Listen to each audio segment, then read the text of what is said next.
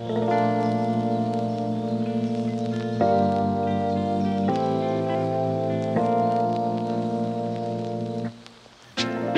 も TJ です。2021年1月18日月曜日。1週間のご無沙汰でした。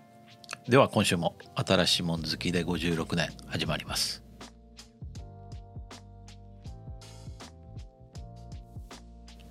えー、今朝ね Facebook を開いたらちょうど8年前に行ったベトナムのホイアンの写真が出てきました、えー、もう8年になるんだなと、えー、ベトナムのホイアンって行ったことありますか、えー、ホイアンっていうのはねあのベトナムっていうのはそもそもあの南北に長い国ですよね。で下の方に、えー、下南の方に、えー、ホーチミンがあって北の方に、えー、ハノイがあって。でそのちょうど真ん中あたり。そこに最近あのリゾートで有名になった、えー、ダナンっていう街がありますよね。まあそこまで多分日本から今はちょっと分かんないけどコロナの影響でね。あの直行便なんかも出てると思うんですけども。その、えー、ダナン。そこからね車で30分ぐらい、えー、行ったところでしょうか。そこにある、えー、古い港町がねホイアンというんですね。ですごくねあの綺麗でエキゾチックっていう表現がまさにぴったりっていう感じの街でね特に夜すごく綺麗なんですね。えー、提灯をねその川に流したりまああの港町でその港町からその港からね川に少し登ったところに大きく町が広がってるんですね。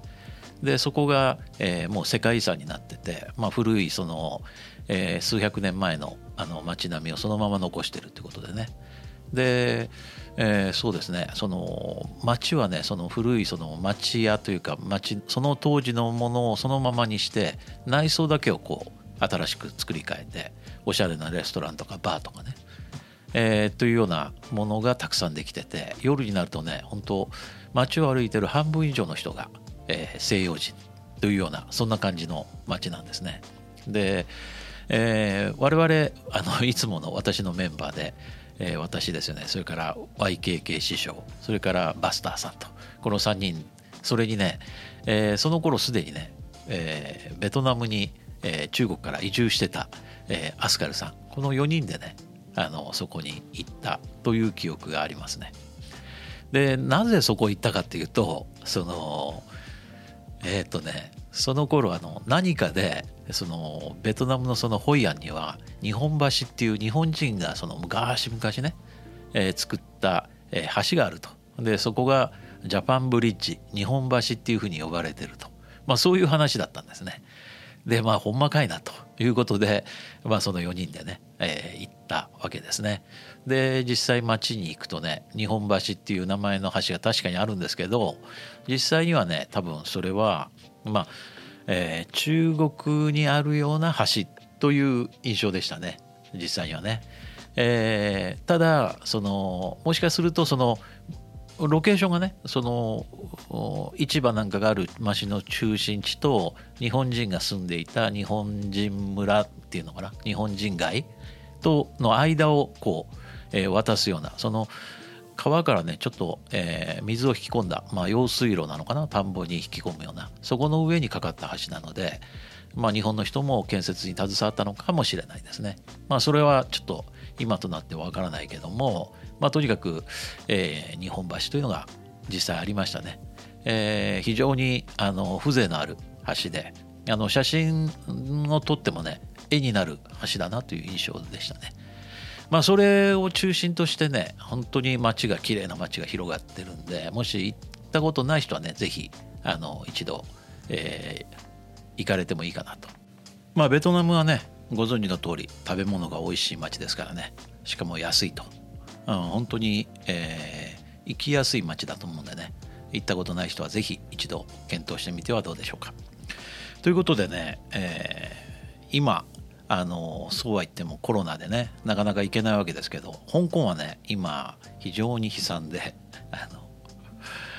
えー、もし国外から香港に入る場合は3週間ホテルで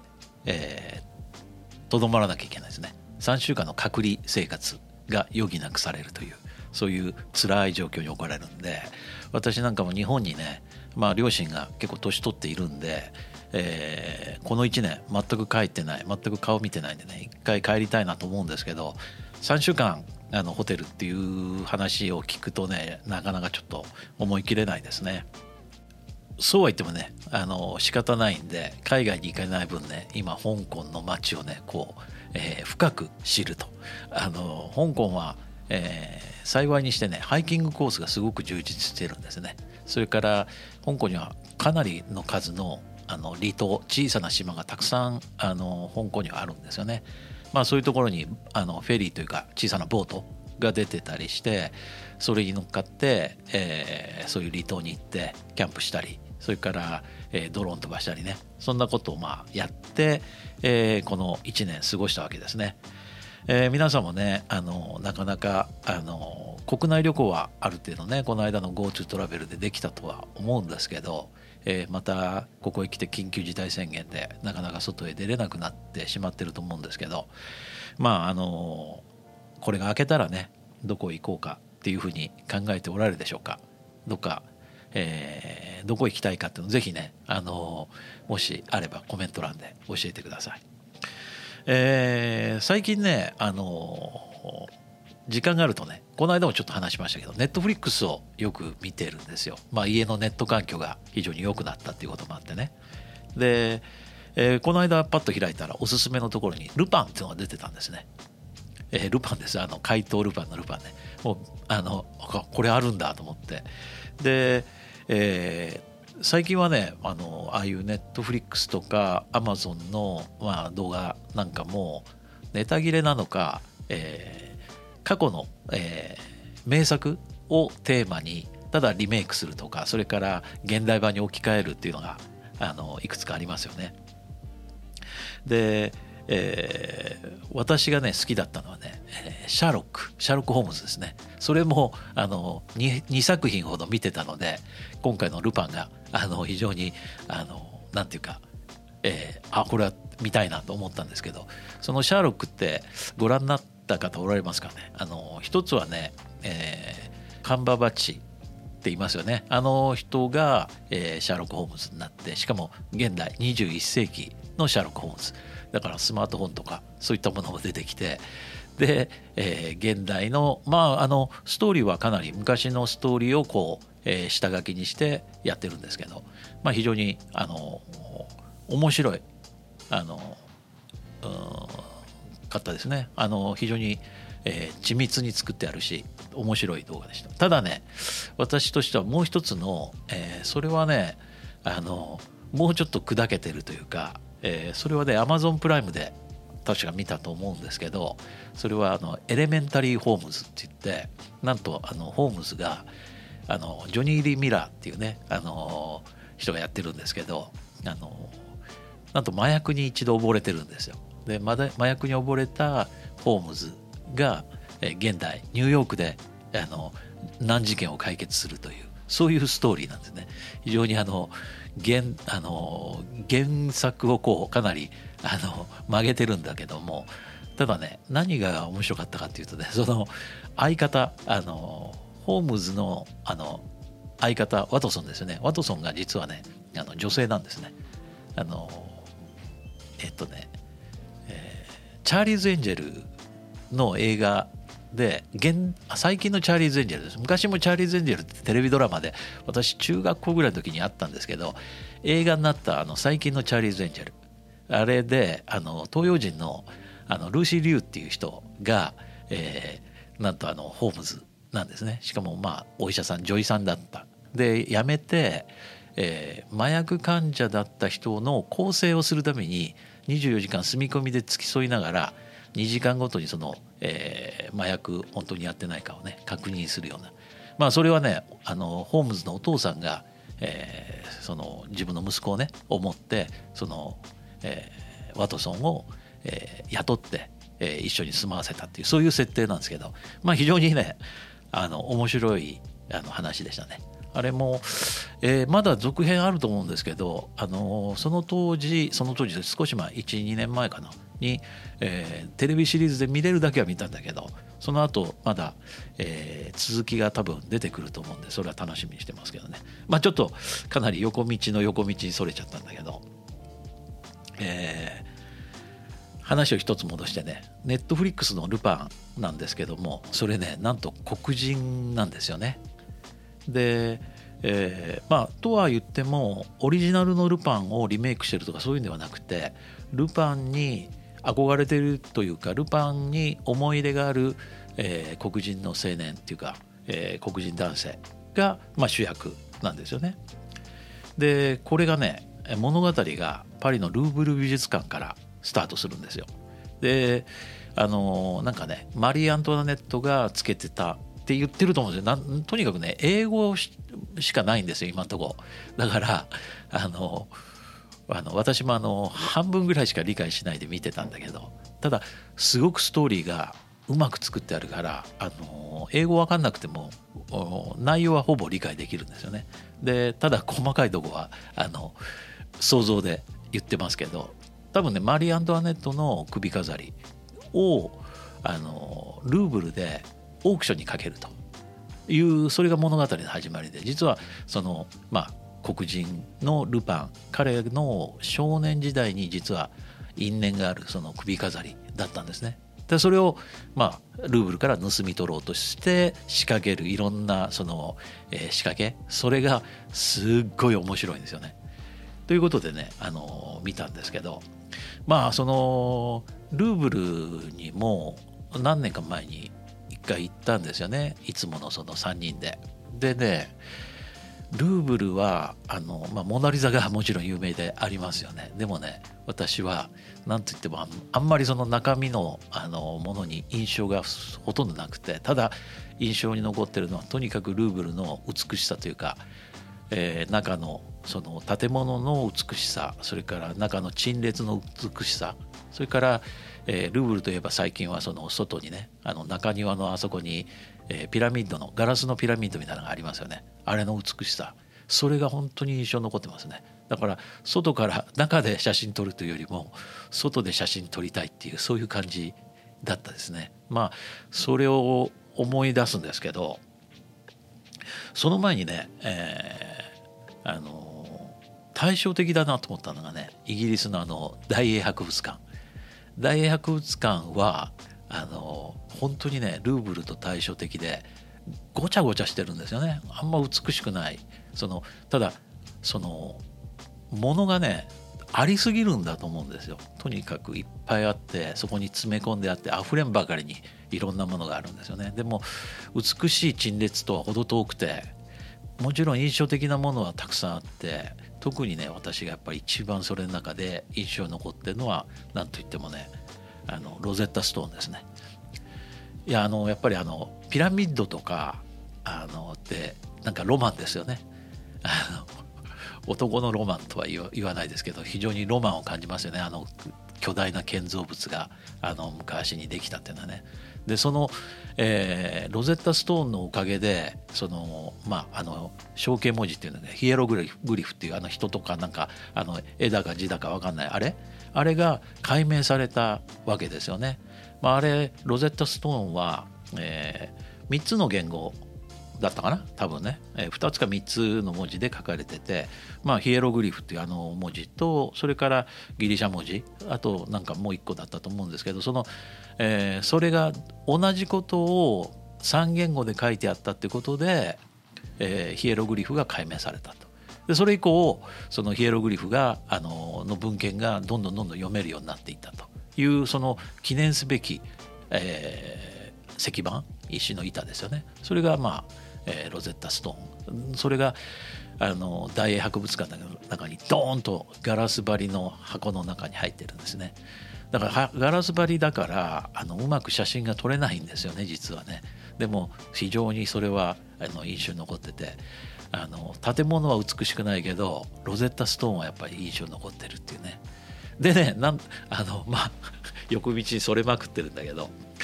最近ねそのロゼッタストーンまた思い出すあの一つの話があってっていうのは、えー、最近あの M1Mac っていうね新しいそのマッキントッシュマッキントッシュって言っていいのかな？新しい Mac をね、まあ、買ってでインテル版のねその新しいのは M1 という新しい Apple シリコンっていうね CPU を、まあ、前も話したけど使ってるわけだけどそこにねあの古いインテル版でしか動かないあのアプリを入れようとするとね、えー、ロゼッタ2を入れますよっていうワーニングが出るんですよ。つまりあの、えー、純粋なそのアップルシリコンのコードで書かれてないアプリなんで読み替えなきゃいけないんですね。でその読み替えるインテルで書いたアプリを、えー、M1 で読むために読み替えるアプリ中間アプリそれがロゼッタっていうんですね。まあ、当然その、えー、そこの昔の、えー、エジプトの文字と、えーまあ、ギリシャ文字を、えー、読み替えた時のそのそれを、えー、なんていうかイメージしてるというかそういう発想なんだと思うんだけどロゼッタっていうアプリのになってるんですねそれが。まあその多分ロゼッタはだからこれロゼロゼッタ2で分かるように1もあったわけですね多分それは僕も記憶がもう定かじゃないですけど昔あのアップルが独自のねパワー PC とかあのアップルの独自の CPU を使っててそれをインテルにえ置き換えた時それに最初に確かロゼッタだったと思うんですね。で今回ロゼッタ2っていうのが出てきてまあそのなんかそういうのをちょっと思い出したわけですね。ちょっと 話が混乱に混乱をしてますけどまあそんなことでね、えー、コロナが明けたらもう、えー、そろそろねワクチンもアメリカでは、えー、いくら、えー、3000万人ぐらいが、えー、あの打ってるのかな？その相当進んできてると思うんですよね。1日に多分世界でも100万人ぐらいずつ、えー、そのワクチンの注射投与が始まってるみたいですね。ですから日本はもう少しで始まるのかな多分、えー、もうあと数百名に多分、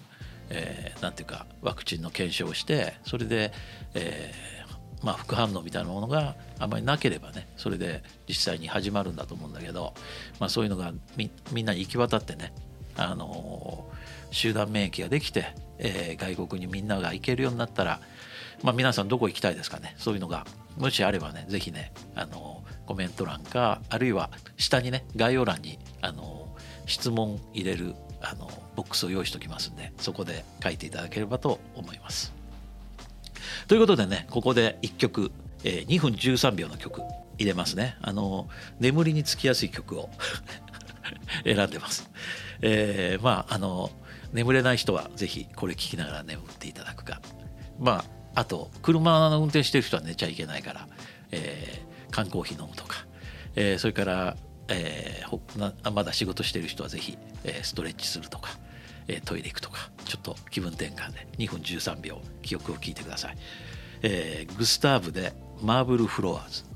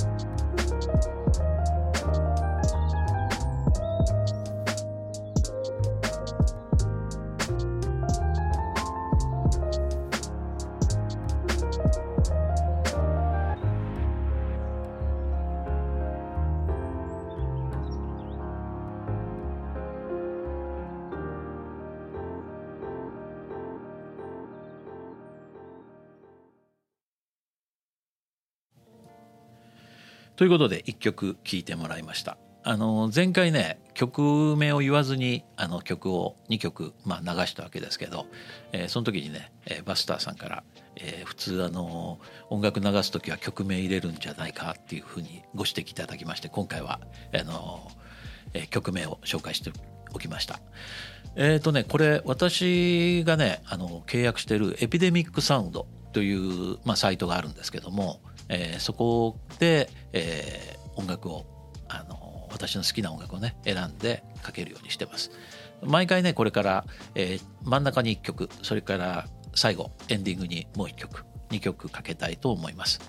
でそのタイトルはね今紹介しましたけどさらにあの、えー、いつもねこの、えー、ポッドキャストを流した時にあのノートを書いてるんですけどそのノートにあのリンク貼ってますんでもし気に入った人がおられればそれ聞いてみてください。あそれからね、えー、実はこの、えー、今回というか数日前にね一生懸命設定して、えー、今まではこの YouTube でのみ流してたわけですけど、え、さらにねポッドキャストの形で RSS を用意したんで Apple の、え、iTune のポッドキャストでも聞けるようになってそれからもう一つ、えっと、Spotify ってありますよね。あれもあのポッドキャストを流して流すことできるんですけどあそこでも聞けるようにしました。もしね、えー、YouTube ではなくてそちらで、えー、聞いてみたいと思われる既得な方おられましたら是非ねあのタイトル名えー、新しいもの好きで56年でやれば多分あの検索引っかかるようになってると思うんでそっちから検索して聞いていただければと思います。えー、ということでね前回のコメントですねをちょっとあの読んでみますね。あのコメントいただけるのが一番ありがたい嬉しいことなんで。まず神戸ライフさん、えー、いつもありがとうございます。えー、っとね懐かしいお話で思わず一人盛り上がって聞いてました。ドス V も9801シリーズも懐かしいですよね。えー、LX100 もモバギも買いましたねと。モバギ2世代買いました。すごいですね。私よりこういう人がやっぱおられますね、えー、ソニーのクリエ。そうクリエ。忘れてましたこの間言うの。クリエですよね。まあクリエはあの本当パームを盛り上げそしてパームを殺したというふうに言えると思うんですね。あまりにもあのソニーが力を入れてでクリエを作ったためにあのソニーが拡張版というかもう本家本元のパームを追い越す速度でいろんな拡張をしていったんですね。解像度にしても何にしても。それゆえになんかあの乱発しすぎたと思いますね僕は。なんかちょっとうんしらけちゃった気がしないでもないですね。えー、まあ、もまた戻ってエプソンの、えー、ワードバンクノートも日経トレンディは今でもあります。そうなんですね。今も日経トレンディあるんですね。紙ベースや電子版もありますが私は無料のポッドキャストだけ聞いてますと、えー、コロナが関西でもぐんぐん増えて神戸も大阪京都ともにかなり大変ですということでねあのくれぐれもお体に気をつけてくださいね、えー、ありがとうございました。それから次ピータンさん。動画だとモニターから離れられないですがラジオ風だと作業しながら聞くことができて最高ですね。TJ さんから時間を頂いてる感じがしてありがたいです。これからも期待してます。ありがとうございます。いやー本当にあのコメントいただけるのが何よりなんですが先ほど言いましたようにあの YouTube 以外に、えー、ポッドキャストで、えー、Spotify でもそれから、えー、iTune でも聞けるようになりましたのでぜひそちらでも聞いていただければと思います。それからアジアンビューさん。アジアンビューさんは香港にお住みなんですね実は。で香港のいろんな情報を発信しておられて YouTube のチャンネルもお持ちなんですけどもしよかったらね私のあのコメント欄から、えー、お名前のとこクリックすると、えー、アジアンビューさんのその YouTube が見れると思うんでぜひあの見てみてください。で明けましておめでとうございます。前回の1時間の長さを聞いていてあっという間でした。いやありがとうございます。そう言っていただけると本当嬉しいです、えー、とても楽しかったです。いつかの老眼の話も将来に、向けての心構えとなりました。そう、えー、本当ね今老眼どころじゃない騒ぎのもう老眼ひどい老眼なんですけど。あそれでこの間ねそれについてねコメントだけじゃなくてあのメッセージでもあの私の網膜劣行の話にあのいろいろ気を使っていただいたりした方もおられてありがとうございます、えー、それから、えー、柴田さん。こんにちは。ネオソウルっぽい曲ですね。誰の曲だろう。ということですいません。曲名をあの前回はお伝えしなかったんですけど今回から、えー、曲を曲名をちゃんとあのアナウンスしましたしそれからリンクもあの、えー、下にねあの貼ってますのでもし興味あればぜひそちらから見てみてください、えー、それから、えー、中村さん、えー、いつもありがとうございます。先生先生って言わないでください。えー、今回もリラックスして聴かせていただきましたと。ジェットストリーム懐かしいですね。クロスオーバーイレブンもラジカセに録音し、大切な音楽ソースとしてカセットテープに貯めていました。ですよね。僕も全く同じでしたね。まさにあの上達也さんのトークを思い出す先生の雰囲気に濃い内容に学びつつ癒されています。ありがとう。ちょっとそれは言い過ぎですね。えー、あとでそう政治的背景で優れたそうここからはねその前回話した DJI のことをねあの書いていただいてるんですけどあの、まあ、政治的な話でねあの優れたその製品が出ないってのは辛いですよね本当。うん、でやっぱりあの中村さんすごいですねたくさん書いていただいたんですけどやっぱり私たち同世代というか私より少しあの先輩なので私よりもっとあの、えー、歴史を深く知っておられてしかも深いですよね。PC を手にしたのはシャープの X1 でしたと。でポケコンでベーシックをかじりつつ98を使い出しました。Windows がなかったんですね。で IBM5550 いやもうすごいですね。私もねコンピューター始めてた頃にまだあのお客さんのとこ行ったりした時に IBM の5550があったりしましたね3.5インチ3ドライブのマシンは刺激的うん本当そうでしたねあそうやってソフトまでご自身で作られたということで。いやいやいやいや。これからもあのコロナにあの十分気をつけて風邪などひかないようにしてくださいね。ということでね今回も最後までありがとうございました、えー、番組に対するご意見、えー、感想それから質問こんなことやってほしいといったような要望などありましたら是非下の概要欄からコメントいただければと思いますそれでは最後に1曲聴いてお別れになりますペーパーツインズで A Certain Shade of Blue それではさようなら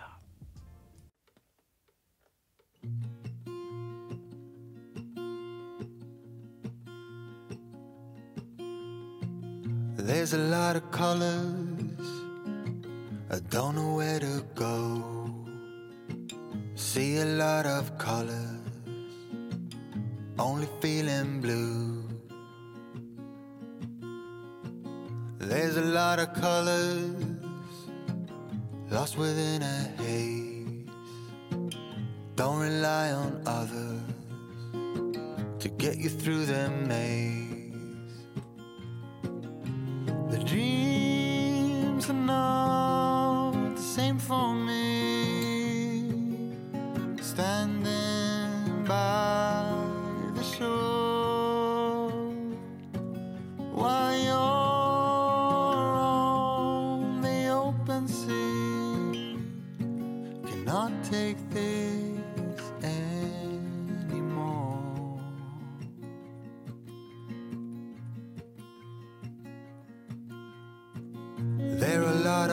voices drowning in the sea. There's too many voices talking back at me. There are a lot of choices waiting to be made. Too many choices making me afraid.